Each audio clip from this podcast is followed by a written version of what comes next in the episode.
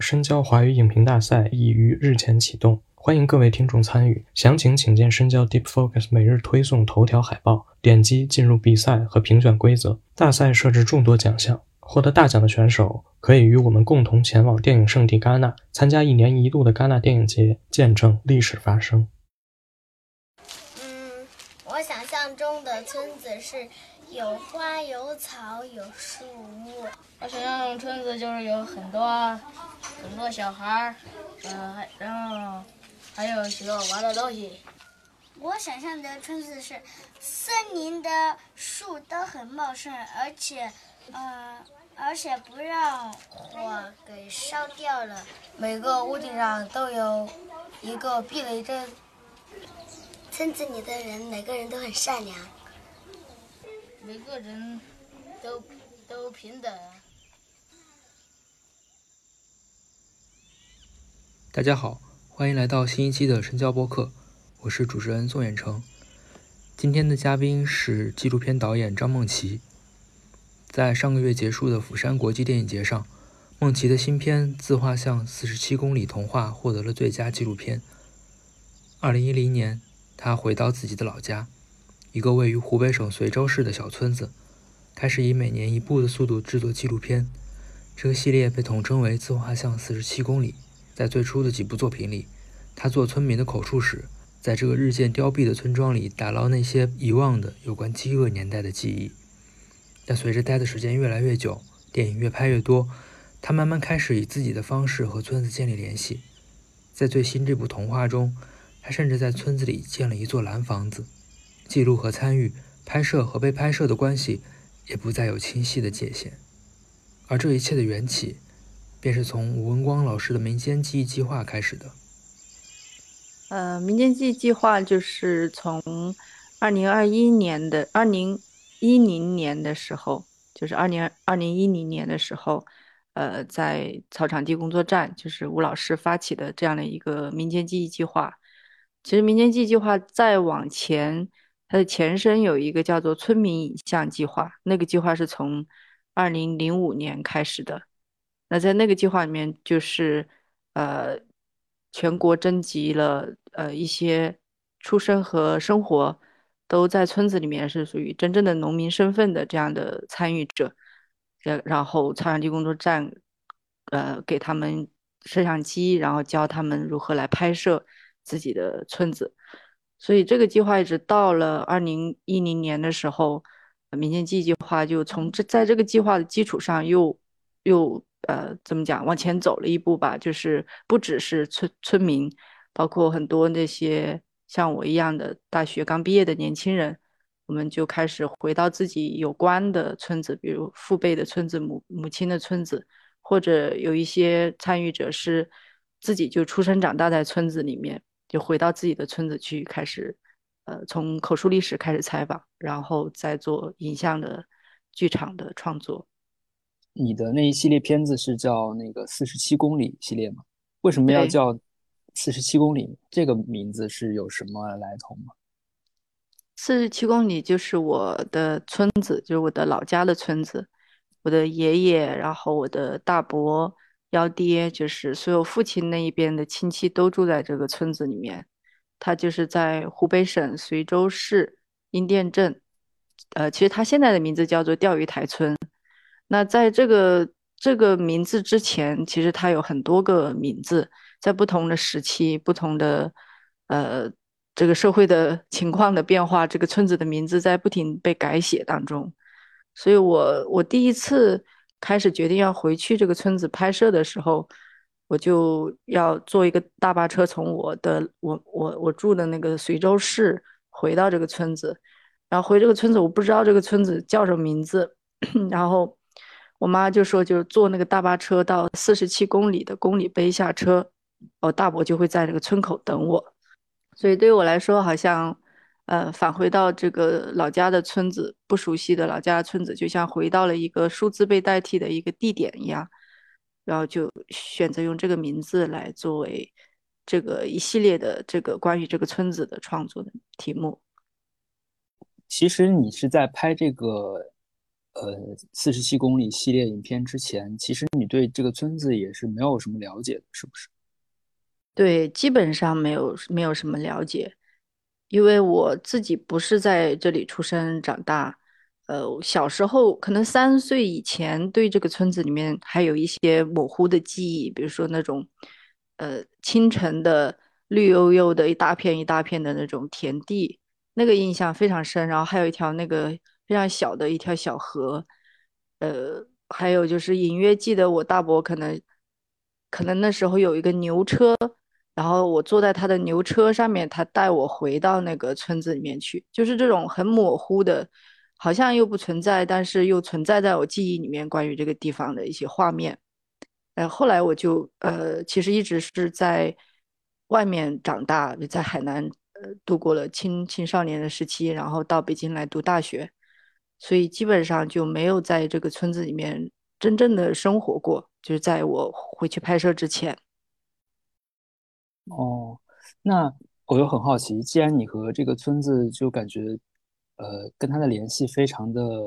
微妙，但是你是后来在后来的拍摄过程中是怎么努力的去挖掘自己和这个村子之间的联系的呢？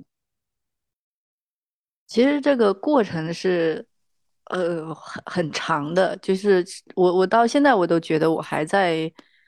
去从不同的层面、不同的角度去慢慢的去理解这个村子。我到现在都没有觉得我完全的就熟悉了这个村子，或者是知道这个村子所有的事情和它的奥秘吧。所以我觉得一开始的几年，我会对这种我不熟悉这个地方，我我跟这里的现实和这里的过去都有一种格格不入的感觉，我会对这种感觉焦虑。但是慢慢的在第四、第四、第五年之后就开始转变，我觉得这个就不是我焦虑的问题。我就是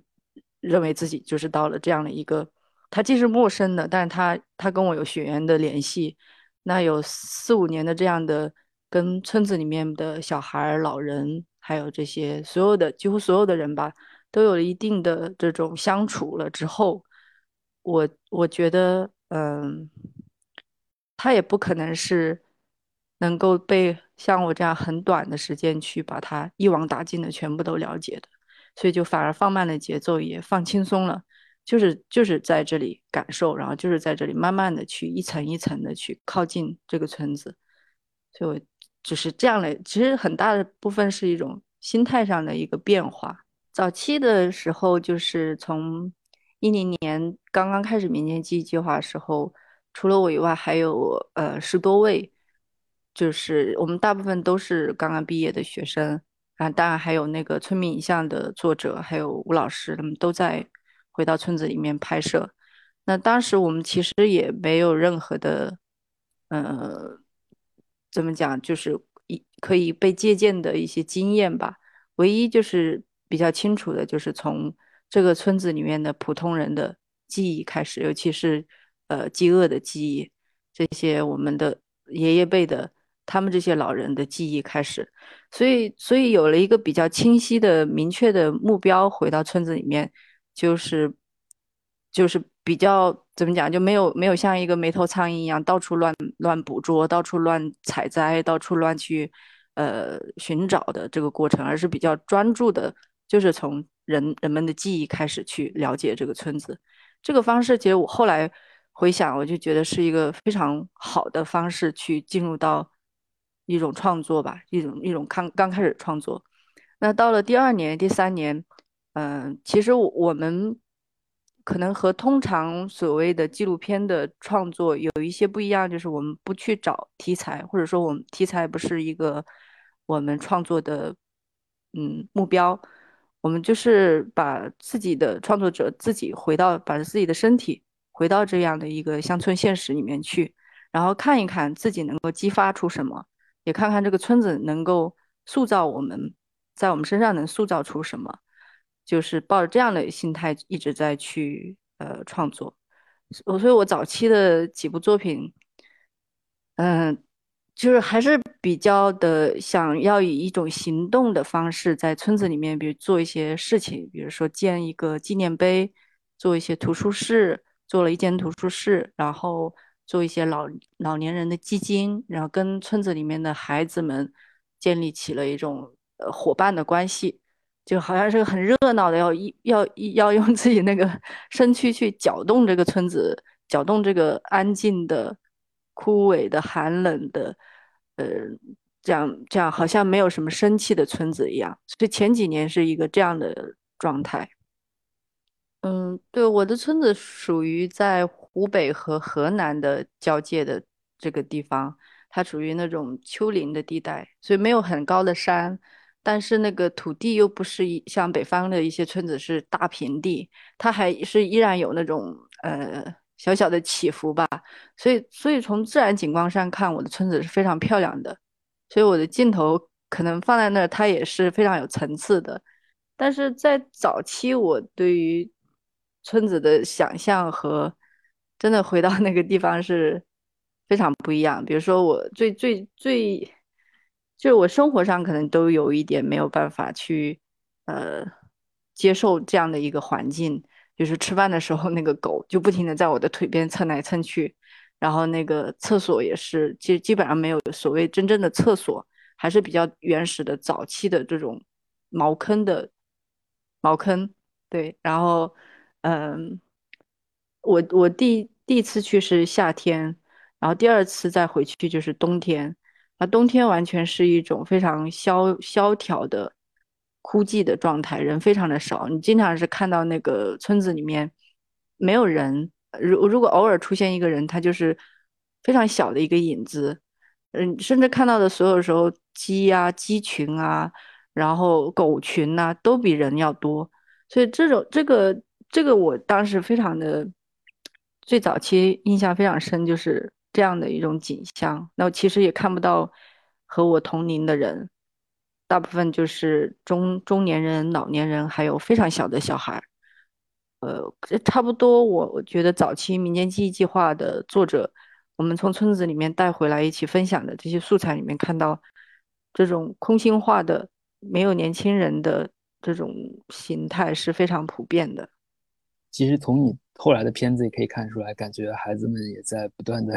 不断的长大，然后你就是有那种陪他们成长的这样一种感觉。对，其实现在我我我是在说开玩笑说，其实好像有点像是，呃，我自己在这个村子里面就重新经历了一次那个成长的过程一样，然后这这个陪我一起成长的这些孩子也有，也也是三就。就差不多是三代三批孩子了。你可能看到过的那个我的影片出现过最多的方红，还有雪松，他们是第一批的跟我一起在村子里面玩的，我第一次第一批认识他们的孩子。然后后来还有了我的小侄女齐轩，他们第二批小朋友，然后现在又变成了方红的侄女，就是更小的一波小朋友，现在在呃出现在我的镜头里面。嗯，这个就是非常有意思的一种时间的一个一个一个印证和变化。嗯，哦，像村里小孩子，他们的父母基本上都是在外地务工，是吗？嗯，其其实我的村子里面是有有在外地务工的，然后也有生活在村子里面的，啊，还有一部分是，比如说方红，他的父母实际上就生活在村子里面。呃，然后像，呃，启轩就是我的小侄女，她比较小的时候，三岁之前，她的父母是在外面打工，那现在他们也回到呃周围的那个，一开始回到镇里面，现在又回到了市里面，所以基本上也是在她身边的，嗯，然后还有一部分的小孩的父母是长期在外面打工的。呃，因为我我老家就是我爸他家是军川那边的嘛，然后他们那个镇上好像是有一直有在建厂啊什么的，所以可能当地村民也有一个可以就业的地方。我不知道在你们那里有没有什么，就是呃，比如说在镇像镇上啊，或者说是附近的地方有设厂之类的，可以让当地人也可以就业的。嗯，我的村子里面呢，最。就是好像，好像还没有真的是在附近的这种工厂里面打工的，像在村子里面生活的，我大伯他们那一辈就是靠种植香菇来呃，哦，就是他们的收入嘛，经济收入。那像比如说方红的姐姐，就是也出现在我的影片里面，在《生育四十七公里》，她是一开始在外面打工，然后回到镇上面，她就开始自己做一些小买卖，所以她现在相当于是一个个体户一样。那我的侄女的，就是我我的我的哥哥他们大伯的孩子，他们也都是在随州，呃，就是有工作，所以我不知道未来会不会，比如说，嗯，像原本出去打工的这一批年轻人，会逐渐的回到了村子或者镇上，或者是随州市旁边。这个好像近几年也慢慢有一点点这个趋趋趋势吧，嗯。嗯，那还是回到作品上来说的话，呃，像你就是从大概一零一一年开始拍四十七公里系列，你之后的这个时间分配大概是什么样的？比如说你一年会有多长时间在村里去专门拍摄，然后又会有多长时间可能去外面这样？嗯，我我原本都是在冬天的时候，就是冬天到春天的这个这个这个这个过程。在村子里面拍摄，早最早的几年，基本上就是过年的前后这样在村子里面。那时候拍的拍摄的时间也比较短，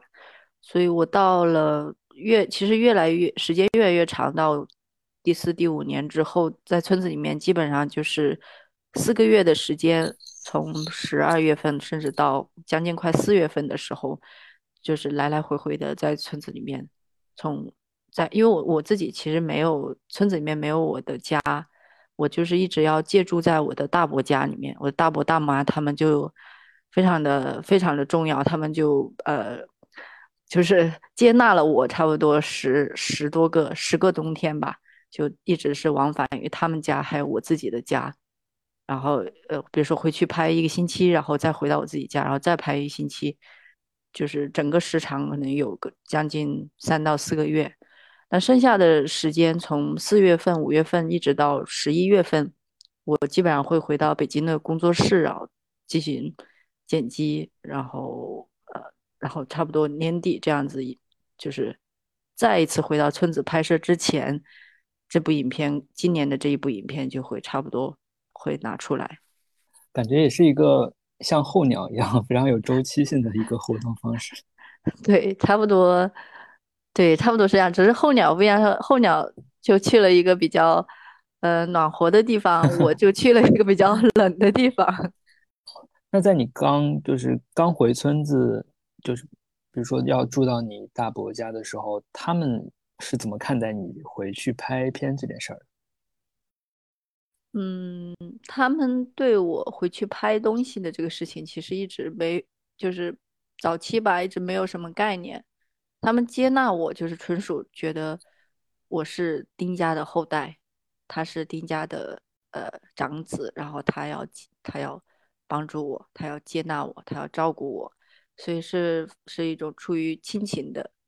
接受。那我我我每次回去说我是拍拍东西，其实我早期也解释不清楚我到底是干什么的，因为我确实对于我自己本身对于。拍纪录片或者拍作为一个影像的创作者的这个身份也是模糊的，所以我总是在前几年非常的，嗯，吞吞吞吐吐，不知道该怎么跟别人说我是干什么的。有时候说我是学生，我大伯为了可能给我壮胆，或者为了让他带我去不同的人的家里面采访的时候，就会介绍说我是一个记者，其实都需要有个很明确的。大家一听，差不多有能有一个共识和想象的一个身份来去介绍我，但我其实对于他们自己私下里，他们总是会担心我是不是没有一个正式的工作，或这个我的这个工作到底是干什么的？因为我大学是学舞蹈，他知道我是学舞蹈，怎么又跑跑回来拿了一个相机还是摄像机在这拍来拍去的？就是这种困惑可能萦绕在我大伯大妈的那个心里面。很长一段时间，所以后来可能是因为发现我每一年都会回来，每一年都会做这件事情，他们也开始以他们的方式去理解我，可能有一种特别的工作，有一种呃他们没有见过的工作，所以这这也是他们的一个，包括村里面其他人吧，他们也是这么这么想象的。嗯，呃，那你后来比如说把素材剪成成片之后，你有没有把片子给给村民或者是给你的大伯他们去看？有啊，我基本上每一部影片我都会带回到村子里面去放映。呃，早期呢，就是因为没有很好的那个设备，就是我带着带着电脑去跑到几个比较比比较重要的拍摄人的家里面，可能召集一下周围的邻居来看，呃，或者是专门给小朋友们做一次放映。然后从有了蓝房子，在有蓝房子之前的那年，我就就买了一个投影，就比做一个比较大的荧幕的这样的放映，就会召集更多的村民们来看。对他们可能对，就是他们会觉得哦，原来这个是电影，呃，这个是七七在做的事情，但是好像又跟他们在晚上看电视里面看到的电视剧是很不一样的东西，所以这个也是一个很很很有意思的一个事情。哦，哎，你刚才提到就是你大伯可能会向别人介绍说你是一个记者，我记得我们好像之前也是有聊过，你是。之所以可以拍，他们是有一个村民会议，是好像也是他们对你的这个工作是有一些误解，是吗？对我，我拍过有两次正式的村民会议，有两次。呃，其实其实他们都不是很清楚我到底是做什么的。第一次的时候是一差不多一一年的冬天吧，我拍的时候，他们可能认为我是学生。来做作业的，然后到了呃斯芬克斯还是窗窗里面的那一段，就是一个有一个村支书，还有当当还有当时那个会计、书记什么都来的比较大的一个村会的时候，其实那个时候他们应该已经心里面知道我是类似于做这种记者的一一一个工作。所以他他其实我在拍那一段那个村支书在发言的时候，他非常有表演性，他可能 心里面会想象着，要么我会记把这个这个段落放到一个报报纸的平台，或者是放到一个什么电视的平台，他其实心里面会有一种这种概念去想象我吧，嗯，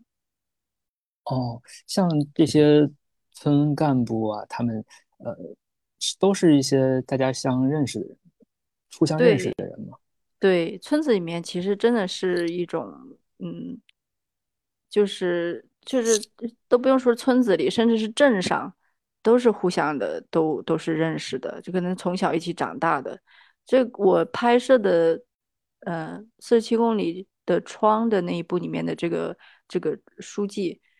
村支书，他就是从小在这个村子旁边的另外一个小村子里面出生长大的。那他同时又是我的小姨的一个初中同学吧，好像，就是就是那个关系，人和人其实是知根知底的这样的一种关系，所以呃，这个也是很很有意思的。我想这里面也包含了，就是他可能知道我是丁家的人，呃，他知道我的小姨是谁，他也可能听说过我的妈妈，所以他就对我也有一种比较天然的一种放下戒备的那一部分心理吧。嗯，包括包括那个会议当中，他他实际上是一个非常 吃力不讨好的一个一个一个人，一个一个角色。他想要给大家，呃，就是贯彻一个那个新的这种收水费和用水的方式。但实际上，这个事情从从我第一次拍摄他们开会，一直到那一次，这个事情一直都没有被解决，所以永远都是在一个呃这样子的这种劝说。当一个比较呃，就是白纸黑字或者红章盖好的一个制度到了一层一层到了这个村子的时候，它会被转换成另外一种沟通的方式。就这个是对我来说非常有意思的一个呃，就是从来没有没有想到过，也从来没有没有意识到，原来乡村的这种政治生活是这样的一种形态。对对，就感觉还是一种。非常乡土中国的那种感觉。当时是为什么要想着去建一个蓝房子呢？在在村子里面，虽然它建出来的这个效果确实觉得非常的非常的有艺术感。对，嗯，其实一个我我后来就是因为最近在呃深圳的深色场所一个独立的放映组织，他们放了我的从最早的第一部影片一直到呃最新的这部童话嘛。我自己在看我原原来的呃早早期早年的几几部影片的时候，嗯，应该是在。搭桥的那一个片子，第四部片子的时候，我就开始在村子里面做了一个图书室。我原本以为这个蓝房子的想法多，基本上是我想要真的是有一个我自己可以使用的、比较自由的、有时间自由的，然后有场地自由的使用的一个空间。但是后来我才意识到，我当初做的那个嗯小小的图书室就是一个蓝房子的雏形，因为当时那部影片里面就是在。在讲我们到处，我和村子里面的小朋友雪松、方红还有一飞，我们到处去去问他们的爷爷奶奶，我们可不可以用他们家里面的一个小小的角落来做一个图书室或者做一个图书角？然后这个过程非常的难，嗯，然后呃，这个这样子不停的再去寻找安放一个呃想象和安放一个要做一件事情的一种愿望的地方。在村子里面有这么长时间，我都没有，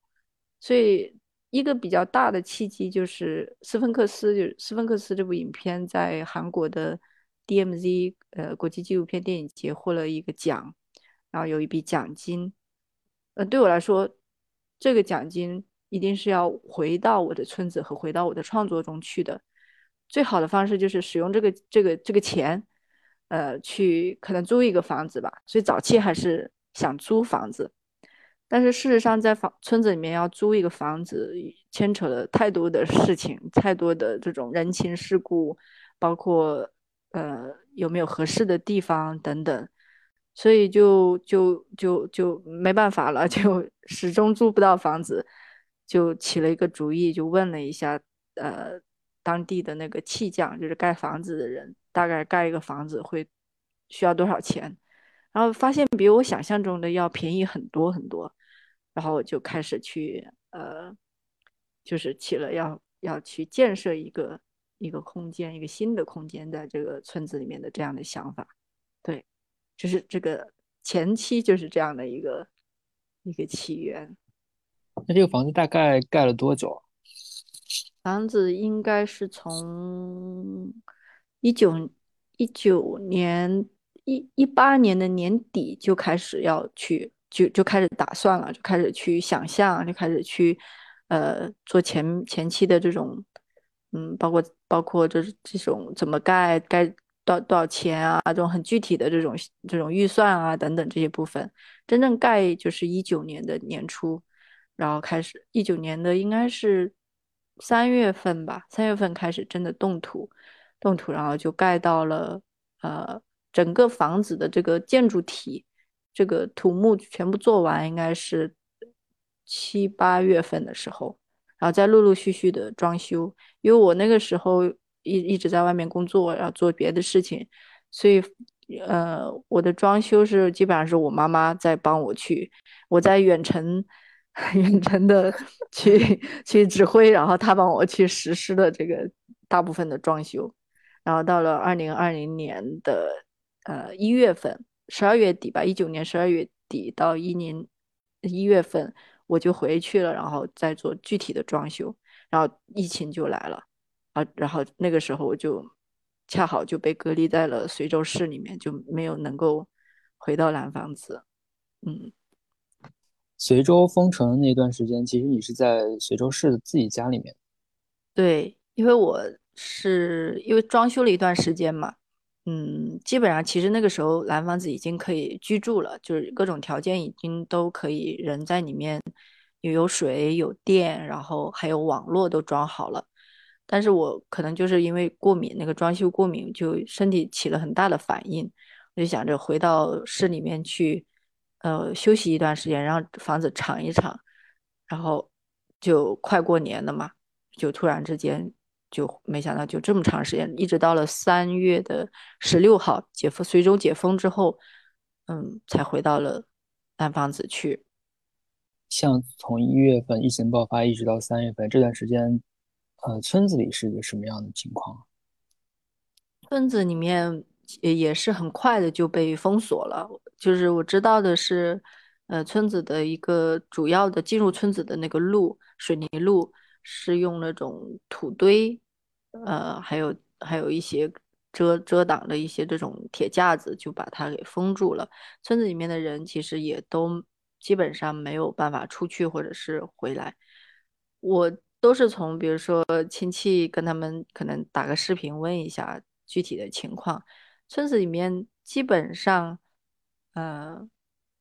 没有，就是他们都觉得还行，因为他们起码可以在在那个户外走动一下，虽然不能串门，就是每天有广播就禁止串门，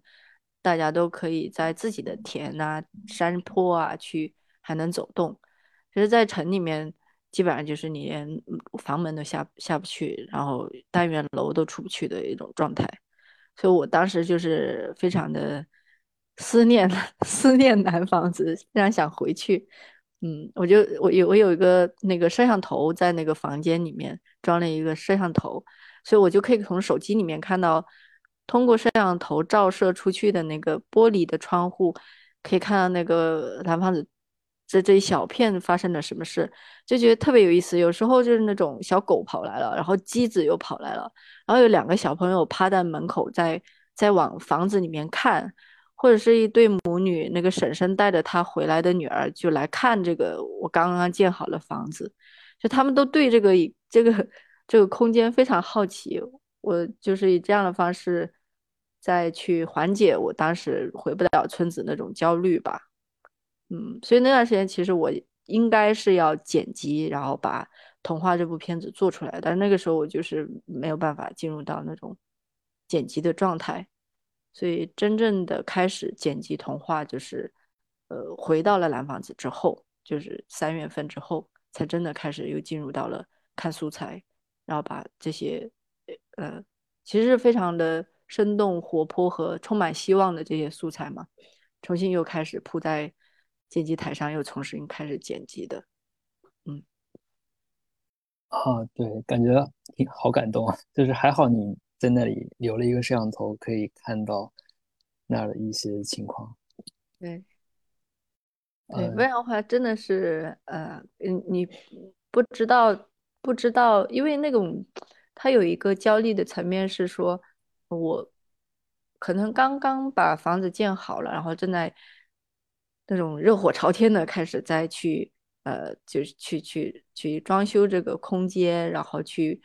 对这个空间充满了想象和设想。那在这个时候突然返回不去，然后也也也整个世界都充满了一种未知的巨大的恐惧和巨大的未知的状态。所以这里面都有很多的焦虑的层面。所以能够看到那个一点点 一个鸟飞过，一个小虫子飞过。它都好像是变成了很大的一一个慰藉，在那个时间里面，嗯，呃，我觉得这才是个四十七公里的窗啊。对，哎，对，是的。嗯，就三到三月份解封之后，你回蓝房子，然后后来蓝房子在村子里面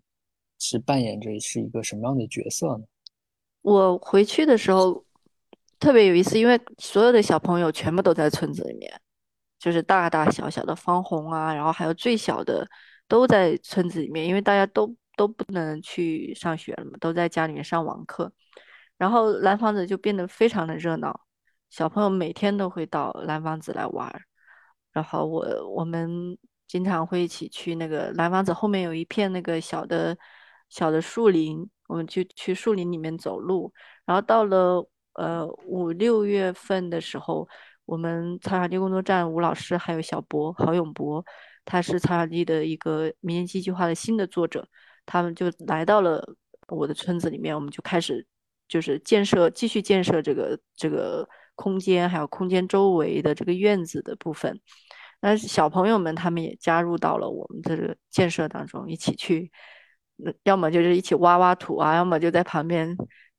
就是加油呐喊，然后我们去找草坪、找小树苗等等，就是那就是一个完全有一点，现在回想起来都有点好像是那种，就是就是云上日子的感觉，就是完全不真实的一个一个状态。呃，所以那段时间，可能因为为什么我不知道你看那个童话会有什么感觉，但是，但是我真的是在这一段时间，就是就是回到了蓝房子之后的这段时间，又重新的感受到了很很，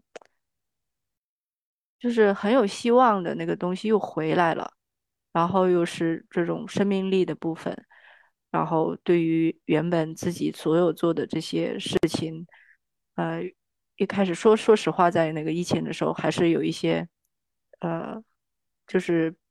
悲观吧，就是还是很悲观啊，这一切有什么意义？说停就停了，然后这个理由都是一种很微小的，你根本就不知道的，你不理解的，也不知道从哪来的一种病毒，就打打断了所有的东西。但是又生活又将继续的时候，又回到村子里面。所有的人开始进入到他们很快，因为村子里面的人很快的就进入到了呃初春的那个耕地，然后去去插秧，他们马上恢复到了自然和他们的这种生活的秩序，嗯，每天那个那个那个周围的环境啊，树啊，草啊，野草，非常多的野草，就非常的那种有生命力的那个部分向你展示着。就是这种是一个很大的，对我自己来说都是一个很大的一种治愈。所以，如如果说蓝房子它呃它起了一个什么样的作用，不如说我因为有蓝房子住在了这个地方，又感受到了这个村子特别强大的那种治疗和治愈的那一面。然后在看这些素材的时候，我真的是挺挺开心的，因为那天那个。放映片子之后，呃，那个陈东南导演还有韩萌导演，我们刚刚在深圳一起在这个呃深色场所的这个女性，这个她和她的这个这个哎叫什么？她和他们的这样的一个女性影展的里面见面，然后他们就看我的影片，他们就非常的呃，就他们说我，他们说我。看我的片子有一种很放松的感觉，我可能也是从这个童话的时候才开始听到了这样的反馈，嗯，就是我觉得一方面的原因确实是因为这些素材，你看到的这些孩子，他们是对于未来，他们是充满了想象和期盼的，就是有盼头的那种感觉。所以在跟着这种期盼的素材，不停的在反复在看这些期盼的素材，看看着这些有希望的，嗯，素材的时候，真的是一种很大的一个一个一个治疗、自我治疗的过程。那这些所有的画面，它也不单单是我拍到的，它其中有很大的一部分原因，是是这么多年的我我跟这个村子一起。嗯，有一点点像一起生长起来的这样的东西，所以我自己确实是非常的感激，我能够还有这样的一个地方，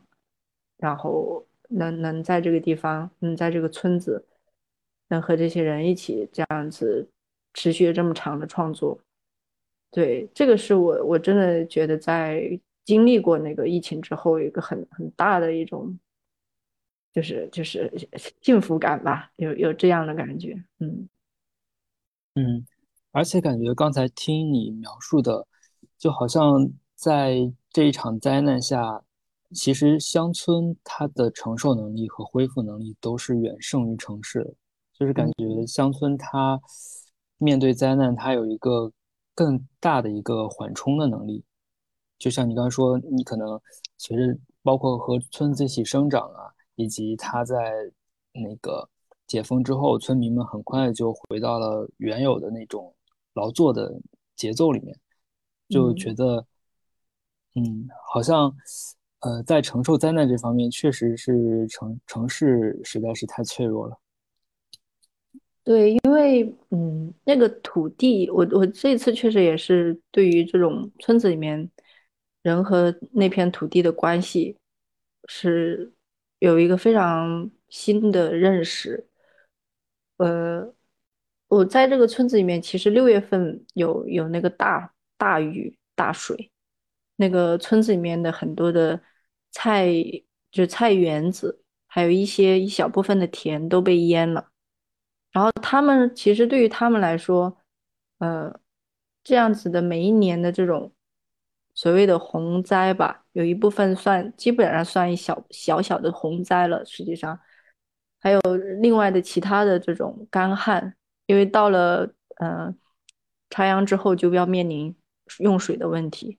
刚好那段时间那个秧田是最需要水的时候，其实村子里面是没水的。当地那个他们还跑到那个村村里面去，呃，说是能不能申请一个那种挖土机，然后去把那个河里面的水挖出一个坛子出来，然后再有一点点水从地下里面沁起来，所以已经到了这个地步。然后又到了六月份、七月份以后是大雨，所以又旱又雨，然后还有整个依然在这种疫情的笼罩之下。可是你可以看到人人的生存状态是。他们在跟随着不同的时节，在做不同的事情。什么时候，呃，这个叶子叶子的颜色，然后天气的情况，然后到了哪个哪个时间点，他们去山上可以采到什么？他们晚上什么时候出来抓蜈蚣？就是他们就是在一个自然的这种规律里面，不停的在劳作，在这种不停的劳作和不停的持继续生活当中。这种我们认为情感上巨大的这种挫挫败感和那种伤害，都好像在这个过程中就疏散去了。我不知道用这个词可能不一定准确，但是确实你看到的就是这样，就是很很很特别的一种感受。嗯，就是复苏，就是他们就是在这个过程中真的又复苏起来，又真的是。回到了这个生活的节奏里面去，好像那些所有的灾难、所有的这些事情没有停止住，或者没有绊住他的脚，就就这种感觉。嗯，那现在蓝蓝房子就是，我看你好像也有在里面去做一些类似于舞蹈工作坊什么类似的活动。嗯，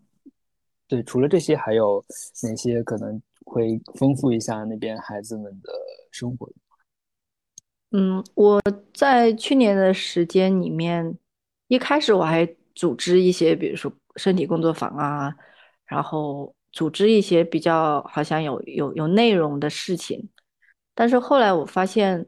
嗯，不需要这样，就是就是顺其自然。想做了游戏的时候，我们就一起做游戏，然后大部分的时间。这里就那个蓝房子就成了一个小朋友的乐园，基本上每天他们就会就会来来这里，然后有有一些朋友，呃寄来的乐高，然后还有书，还有一些还有电子琴，还有乒乓球拍、羽毛球拍，就是他们就上来玩儿，他们后来还有一个还有一个那个对乒乓球台子，那他们就上来玩儿，所以就我就觉得，可能对于小朋友来说，有这样的一个空间。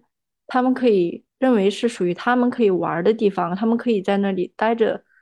的一个地方，这样的一个空间就就就非常好。嗯，我就反而就放松了，我不需要去每天去想哦，我明天要做什么，要做一个什么样的工作坊，然后在这个工作坊里面要要要激发孩子们的什么什么，都都慢慢的把这个想法就嗯放松下来了，就是就让他们玩，这就是他们可以来的地方。他们知道在这个地方没有什么压力，也没有什么限制，他们就可以在这里去呃待一待，待一待，每天待一待，每天待一待。所以发展到最后，就是他们经常在这吃吃饭，就不想回家吃饭。然后呢，呃，到了快去年的过年的时候，就是几个小朋友就打打地铺，因为确实没不够睡，然后就铺就铺了好多那个垫子，然后他们几个一排打地铺，睡在那个蓝房子的。我们做了一个那个小台子嘛，呃，就就在那儿一起过的年，呃，所以这种我其实这个这个这个层面倒是跟我刚开始对于蓝房子的想象还有一点不一样，因为我原本还是很功能性的去想它，它是一个呃，它有舞蹈台，它有图书图书，它有放映的设备，呃，它有厨房等等，好像要做一些具体的事情。但是后来发现，能让小朋友真的愿意来这里玩，喜欢这个地方是很重要的。嗯，嗯，我觉得他们可能很多年后会把这里当做是一个，好像是一段乌托邦的记忆吧，对于这个地方。对我其实自己心里面想，就是嗯，因为也经常会被观众问到一个问题，就是我做的，我所尝试的做的这些小的事情，是否能够影响到孩子们，是否能够真的给他们的生活和人生轨迹带来一些变化？我其实都没有那么完全乐观，说我真的能够改变什么，或者改变一些事情。可是我有，因为有了这个蓝房子的这这个跟孩子们相处的时间之后，我也有一种感觉是，哪怕将来他们注定会离开这个村子去读书去工作，但是他知道这个地方是有一个有一个特别的一个地方，有个特别的一个呃，他们说丁奇奇的房子，他们说他们说是丁奇奇的房子，丁奇奇的房子是他们可以回来的。他们是可以念想的，这个这个地这个房子或这样的一种形态的，包括我这个人，包括这个房子所带来的所有的想象和这种记忆，可能都会变成一种他们愿意回到家的一个理由。我觉得这个是我也是我之前没有没有预想啊，没有想象到的。呃，但是我觉得可能真的能够做到这一步。嗯嗯，我觉得人和土地的关系其实也是在这个层面上建立起来的吧。就是我们对于它有一段特殊的记忆，然后也有一个可以承载寄托这段记忆的一个空间。嗯，对，我觉得，嗯，就是虽然我我大概也能想到你可能之前会有一些非常呃功能性的一些目的，比如说是好像。做一些舞蹈工作坊，或者说是有意识的去教他们什么东西，但是好像现在发现，其实让他们自己的去这样自自然生长、野蛮生长，其实就挺好的。对我，我是我觉得可能是慢慢的来，就是嗯，当然一定会是还会做一些比较呃，怎么讲特别的，可能有意思的事情在这个蓝房子里面。但是这个这个这个步骤和这个时间就放慢了，就像以前开始要马上开始动起来，马上开始做起来，现在就会放慢一点。因为也许我未来想象南方自由可能也会变成一个呃草场地工作站的助战者们，他们来到我的村子里面，可以在这里驻村，我们一起做工作坊，然后创作。那他们在这里的时候。也会给村子里面的孩子们带来一些新的视野和新的一些东西，嗯，就比如说，呃，去年来到蓝房子的那个郝永博，他是特别特别的棒。他因为这个蓝房子里面后期我们做了一个自己手工做了一个舞蹈台，然后还还做了一个户外的一个小平台，都是自己动手做，然后都是小博他来设计，然后一手来。去操办所有的这种从设计到实践，然后到建成，就是这样的整个过程，也有孩子们的参与，他们也都在旁边看到了这些这些耳濡目染的东西，都会我想都会给孩子心里面留下一些不一样的一种呃一种东西吧。嗯嗯嗯，现在大概会有多少孩子来蓝房子这边玩啊？最。多的时候是我我我算一下啊，最多的时候，呃，最多有十，起起码有十个以上，对，呃，因为小一点的小朋友，他们可能在镇上读书，他们会回来，然后有一些，比如说像方红，他已经读高中了，他。他就是要到随州市里面上学，所以他其实现在能够回村子的时间也越来越少了，基本上就在学校里面住宿。嗯，然后有一些小朋友也从镇上的呃学校开始慢慢转到去城市里面去随州市里面读书，因为我我的村子其实没有没有学校的，小朋友们都要去那个镇上去，呃上幼儿园啊，上小学，上高上高中就要去到城市里面了，嗯。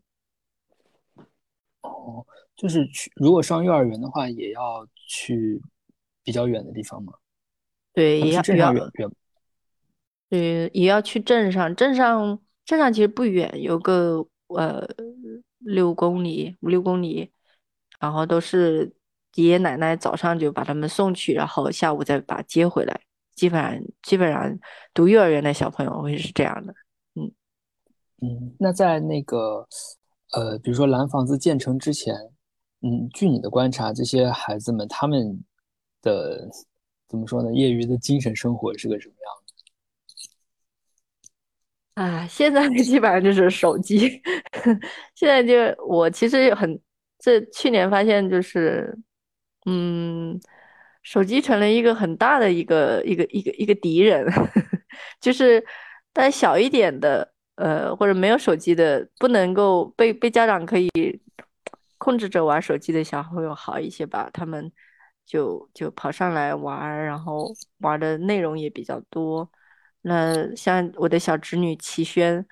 她就是离不开手机，所以这我也是挺苦恼的。所以我就是会比较想用一些办法，能够让他脱离到脱离那个手机里面的游戏啊，或者是一些其他的他喜欢他在手机里面喜欢的那个世界，然后回到那个现实生活里面的。一些对一些现实生活的东西感兴趣，比如说我呃去年冬天的那个时候，他们不是都住在蓝房子嘛，我们就每天早上去走小树林，就是每天早上去走走个差不多呃三四公里，然后再走回来，然后我会给他们呃稍微讲讲英语啊，然后他们有 写作业的时间，所以这就是。我我真的不知道，不能谈精神生活，可能对小朋友来说，谈精神生活也是比较不不那么现实吧。小朋友就是能够逃离那个作业，就已经是能除了作业的生活之外，可能都属于他们的精神生活。对，然后就是唯一的可能成为精神生活或者放空的。玩耍的时间又会被变成一种游戏世界的时间，所以这个现在小朋友也在一个变化当中。我我我我我也要去学习他们如何去应对现在这么多变化和这么多新东西出现的时候他们的成长。嗯嗯哦，你是今年就已经很久没有回去了是吗？对，今年是很久没回去。嗯，本来是。嗯，本来是，呃，你你说你八月份有点就是决定要回去，但是又是疫情各方面的原因，然后又有一些事情，一些工作上的事情等等，就一直还没有回去，可能会晚一点吧，就再会回去。嗯，哦，那像你在外面的话，比如说你在北京，或者是去海外参加影展什么的。在外面的时间，你会和这些孩子们去沟通吗？嗯，还是会的。我有时候会呃给他们打视频，然后嗯，比如说方红，他有时候他又从学校回到，他现在可能有，比如说一个月能够回到家里面一次，或者有一些呃放假比较长的这种假期，他能回去。那他每次回去，他就会跟我，他就会跟我说，然后我们会聊一聊，呃，然后他的小侄女听听，我们有时候也会打视频，然后嗯，但是基本上就是可能就是这样的一种一种，那包括那个我的我的幺幺妈的孙子，他们就是我的小侄子，他们有时候也会发个照片来。或者发一段他 参加什么什么口口语比赛的一个小视频之类的，嗯，哦，呃，就是因为呃，我我不知道你有没有跟他们就是交流啊，因为最近嗯。就是今年不是有那个双减的这样一个事儿嘛，就是不知道对于那哦。种村乡村的学校有没有什么影响？这个我倒没有问过他们，基本上我不会，我不会问他们 学习的事情。对，哦。我，我，我通常，我我真的跟小朋友交流，以前我也都不会问他们学习的事情，嗯，所以像这种，像这样的政策会对他们有影响吗？我也没有仔细的问过。或许他，我比如我，我想象，也许我回村子以后，他们会跟我说，他们作业变少了，或者是不能补课了之类的。我我不知道，他们应该会挺开心吧。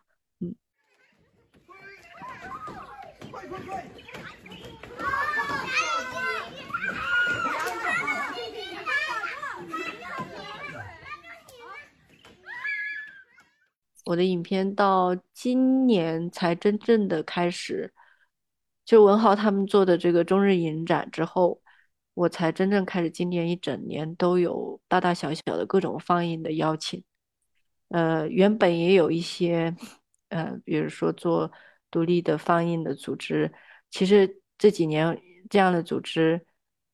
变化也非常的大，也变变动也非常的快。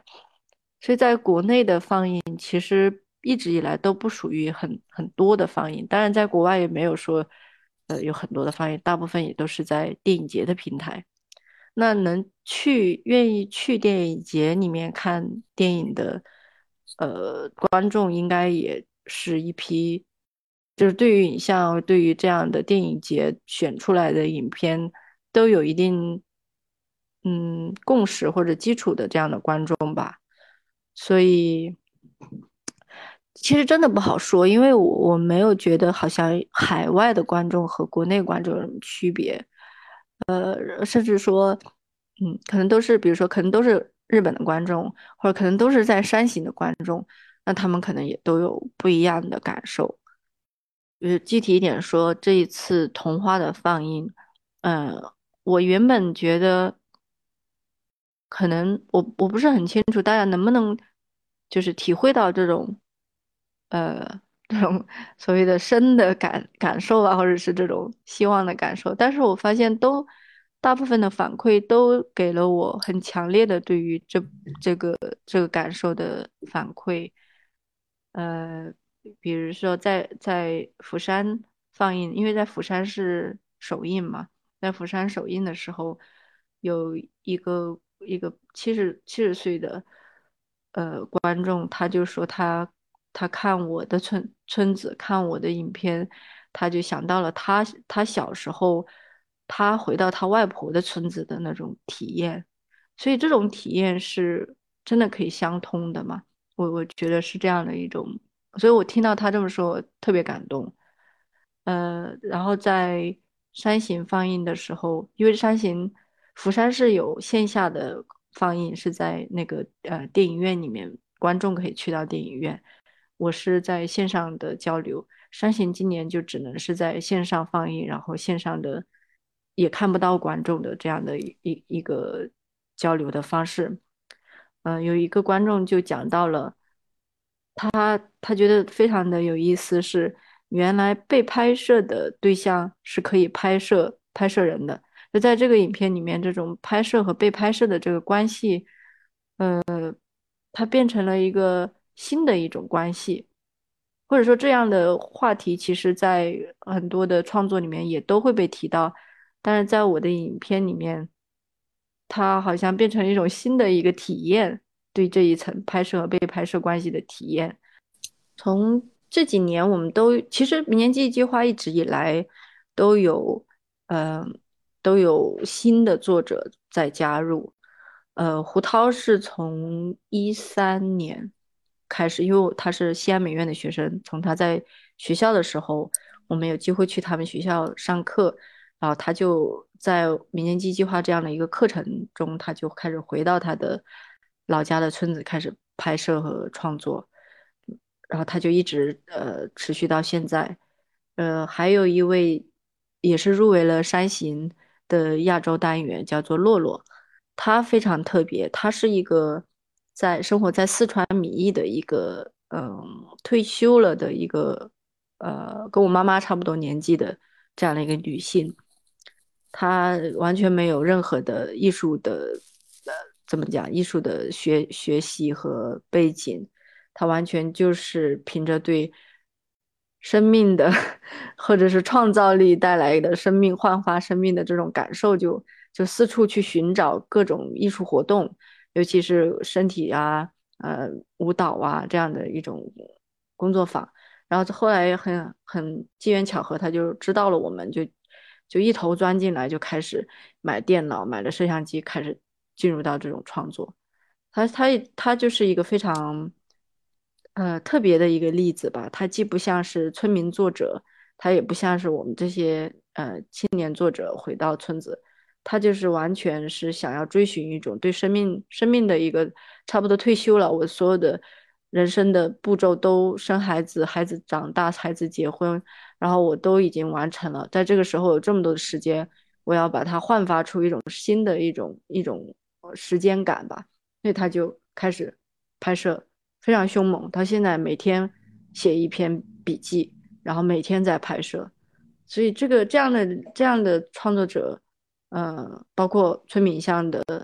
呃，一直从零五年到现在一直在拍摄的邵玉珍，她是一个北京的一个，呃，北京顺义的沙子营村的一个村民，他就一直在拍摄他的生活和他的乡亲们，也没有停下来。然后还有刚刚我讲到的那个郝永博，他也是西安美院毕业的学生。他创作了一个非常棒的关于自我身份和自我童年记忆的这种探索，还有呃几位，比如说也是今年完成，就是相当于二零二一年完成的作品里面，还有呃于爽，他是杜克大学学习人类学毕业之后，他就参加了民间记计划，回到了他的老家的村子去拍摄。他他他的片子非常有意思，叫做呃黄坡滩的老妹妹，就是他在去采访这些黄坡滩的老一辈的人们讲述记忆的时候，他对于这个村子里面的女性老年的女性的记忆非常的着迷，然后他们在讲述自己记忆和记忆痛点的时候，是我有完全不同的那种呃叙述的轨迹和叙述的方式。所以他的影片就是一个很特别的，也是一个很好的例子，去看人是如何记忆的，或者女性的记忆是如何被组织和被叙述的。那她又作为一个年轻的女性，对于这样的村子并不是很熟悉了解的。她通过这样的去重新理解人们如何记忆、如何讲述记忆的方式，来去进入到一种新的人类学式的呃研究。和创作，这也给我们整个民间记忆计划带来一个很很新的一一个层面。呃，还有一位是高昂，他是在呃纽卡斯尔，英国的纽卡斯尔读博士，他学习的是呃就是怎么讲叫叫做嗯创作型的去完成他的博士，他他他他必须要拍关于。他要拍一部片子来完成他的这个博士学位，所以他其实一开始早早早几年就开始在他的老家村子，在河南的村子拍摄，但是呢，呃，疫情的时候他就回不来了，所以他就以一种回溯的方式，重新再铺开素材，在自我议论的方式来去看他从他的外婆到他的母亲到他自己是如何一一步一步逃离和逃不离于这个村子的。这也是一种很很新的一个视角来看创作者和乡村的关系。对，就是这这几部是在那，包括吴文光老师他自己一直还是在做一种非常个人的、私人的，然后呃呃这种他他取名为自传自传式的这种影像啊，有一小节一小节的停在。书写的方式来做他的呃新的创作，对，所以就是是从二零二零年，虽然是一个疫情，大家都被隔离的这样的时间，但是但是民间计划却出了出现了一批呃很很多层的创作者和多层的影片。那个吴老师是不是今年还有一部片叫《纪念碑》啊？对，吴老师非常的多产。吴老师今天好像，吴老师今天剪了有三部，三部影片。吴老师今天完成了三部影片。对，嗯，青年杯实际上是关于民间记忆计划的，呃，早期的那个。从因为之前关于整个民间记忆计划，吴老师也在做他的他的角度的梳理。呃，最早的一部叫做《回忆饥饿无日记》，回忆饥饿。呃，然后第二部就是纪念碑。那纪念碑实际上还是在延续那个回忆饥饿之后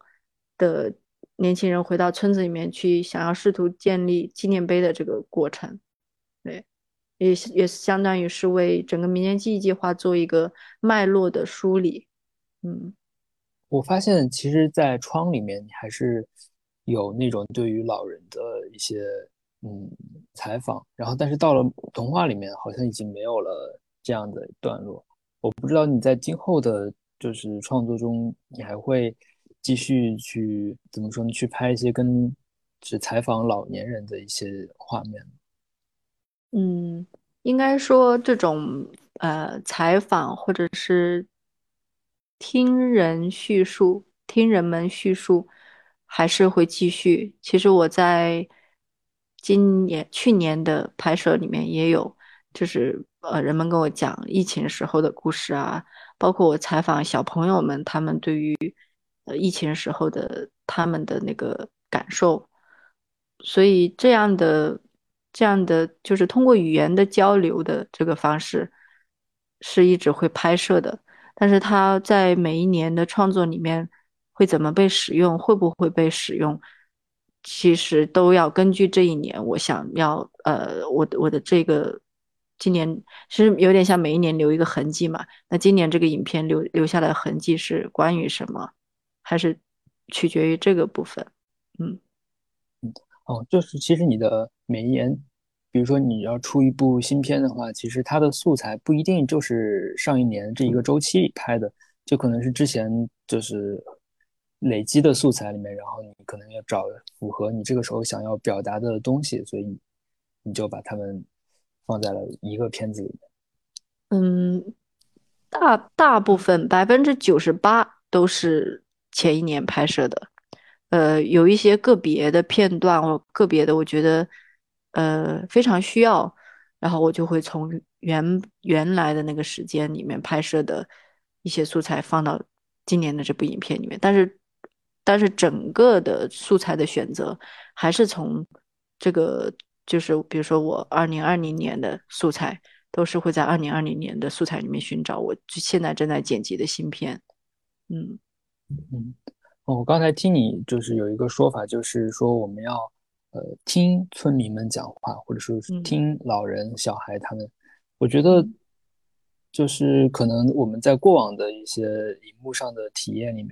包括可能中国传统以来这种历史传记的一些写作，好像这种平凡人的声音真的就是很少来来被我们看到吧，或者说被我们听到。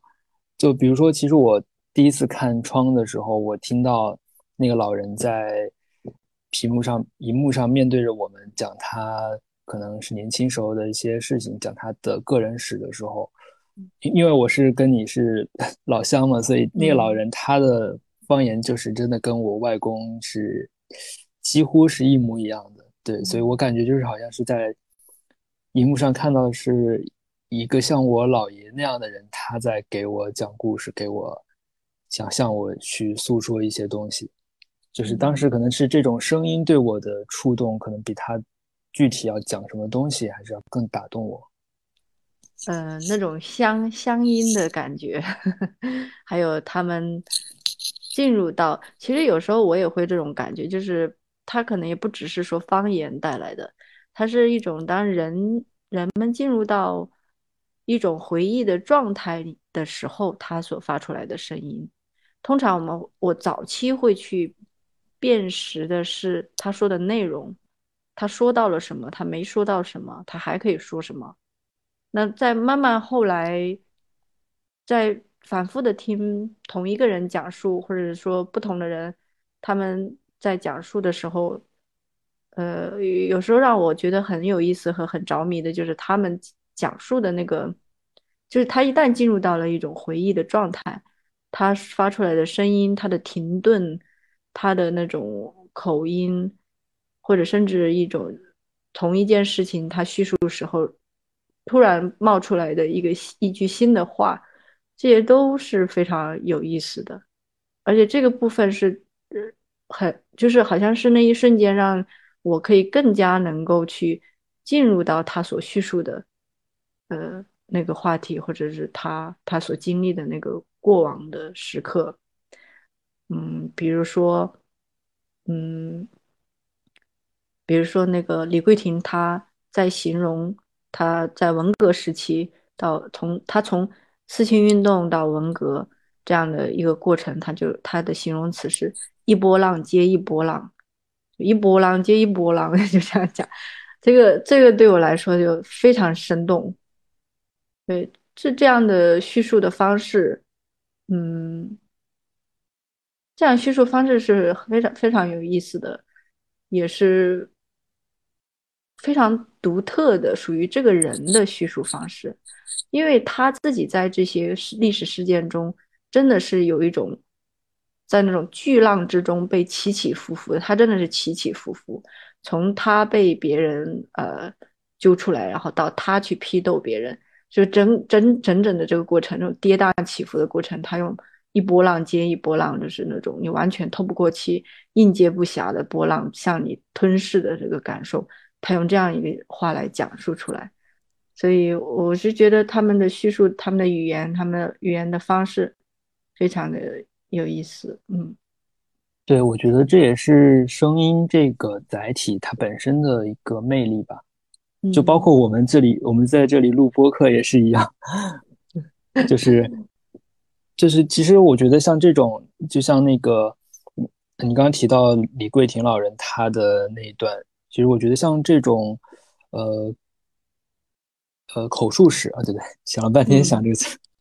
口述史这样的影片，我觉得是一定要在一个电电影院里面，然后一个漆乌漆抹黑的一个环境里面，然后看到只有荧幕那一角放着光，然后我们坐在漆黑中听荧幕中的人他来讲故事。就是还是回到那个柏拉图他非常经典的那个洞穴寓言嘛，就是觉得这是一种人类非常本能的一种对于故事的，或者说对于倾听的一种渴望。嗯，对，其实我在看了一些口述史的是这样的影片的时候，就是影片之后，其实我自己也有想过，想说是不是要回去也是采访一下我的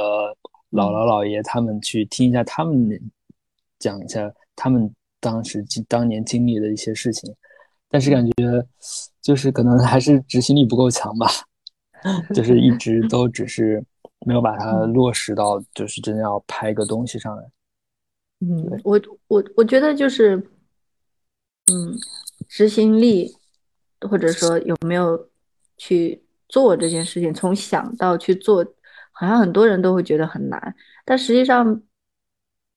要换个角度来理解这个事情，嗯，我不知道，可能你是被唤起了对于听聆听故事的这种嗯好奇，但是但是在听，就是长辈们跟我们讲，尤其是自己亲人跟我们在讲述他们所经历的事情的时候，通常都发生在非常日常的一些呃瞬间或者一些一些过程当中，吃饭呐，看电视啊，走路啊，但是。他非常日常的，然后就就说说了一下，然后在这种非常日常的，然后不经意的这种叙述中，就会变成一种，嗯，听不见的，我们听不见他们说什么了，或者他经常说了以后，你会把它变成一个，呃，唠叨的话，或者是又要讲白骨的话，但是当你真的想去，比如说去聆听你姥爷的故事。当你就给他建造一个回忆的场域和回忆的时间，让他有一种更有仪式感的方式开始对你倾诉的时候，这个时候我我觉得，呃，你真的可能会听到很多很多意想不到的，或者是曾经说过了，在那个时刻也会变得呃震耳欲聋的一些一些事情的。那这些事情不光关乎于他，当然也关乎于我们作为他们新一代的人。我我我们自己身上的那一部分所被遮蔽或者没有被看到的部分，嗯嗯嗯嗯。那最后的话，呃，就是如果还有很多，比如说像我这样有想法，但是可能欠缺点执行力的人，呃，你还有哪些可能经验啊，或者说是呃经历可以分享一下？经验和经历，就 就去做嘛，没有什么，没有什么经特别的经验和经历。那就还有就是可以来参加我们的草染地的活动啊，因为我们现在把所有的工作坊，然后我们现在做工作坊，我们做做线上的放映，我们还做读书会和瑜伽，啊，我们都会在。搬到那个网络上来进行，所以而且现在从去年年底到今年整个一年，所有的活动都是像就是打开的，都是开门的，任何人他都可以来参与。那对于真的，比如说，呃，不管你是想去拍摄，或者想要创作，或者仅仅只是说触动了，想要听听故事，我真的就是建议，现在大家都有手机，或者大家都有任何的。记录的设备，就去试一试，然后把它变成一种脱离日常生活和家人相处的一种仪式的时刻。这个这个是挺挺重要的。我们好像真的没有什么这样的机会可以，或者说没有这种概念去做这样的事情，说不定会有什么惊喜，对不对？我不知道这个建议是不是一个可行的建议，因为因为那个洛洛洛洛，他就是一个非常鲜活的例子。他就是一个执行力超强的人，他的我我我不知道你有没有看过他的《洛洛的恐惧》这部影片，他在这个影片里面始终有一个他对着镜头的戴着口罩的独白，那他的这个独白一直听说，从疫情的时候一开始是疫情的独白，一直到现在每天他还在这么去做这个独白，那我知道这样的独白他的发起其实是从。呃，吴老师在疫情的时候，他在做这个事情。他他在一个隔离，在一个昆明的楼房里面，他对着那个楼房外面的，嗯，看不见的整个空城一样的城市景观，在录他的内心的独白。他也是至今，听说他也是到现在，我们甚至现在做工作坊里面，他给我们带来的素材也都是他的独白，就是非常简单的，你每天记录你自己的话。你自己听你自己的话，甚至不用说去跨越一步到你的亲人、你的长辈，你是甚至给自己制造一个叙述和表达的这样的一个仪式，在你的日常生活中，它都有可能成为一个很特别的一个一个一个什么样的东西？嗯嗯，对，我觉得其实这种呃。就是比如说，我们如果想拍一个什么东西，一开始带着过强的目的性的话，可能也不会一下子取得特别好的效果。就是很多可能影像的力量，它就是在于这种日常的积累中慢慢出现、慢慢浮现出来。对，因为我觉得创作它不是一个灵光的、灵光一闪的事情。如果要回到创作来说的话，它一定是一个缓慢的。非常重复的，然后在诸多重复中，你可能看到一丝新东西的时候，你再去抓住它，然后再去，呃，花很长的时间这样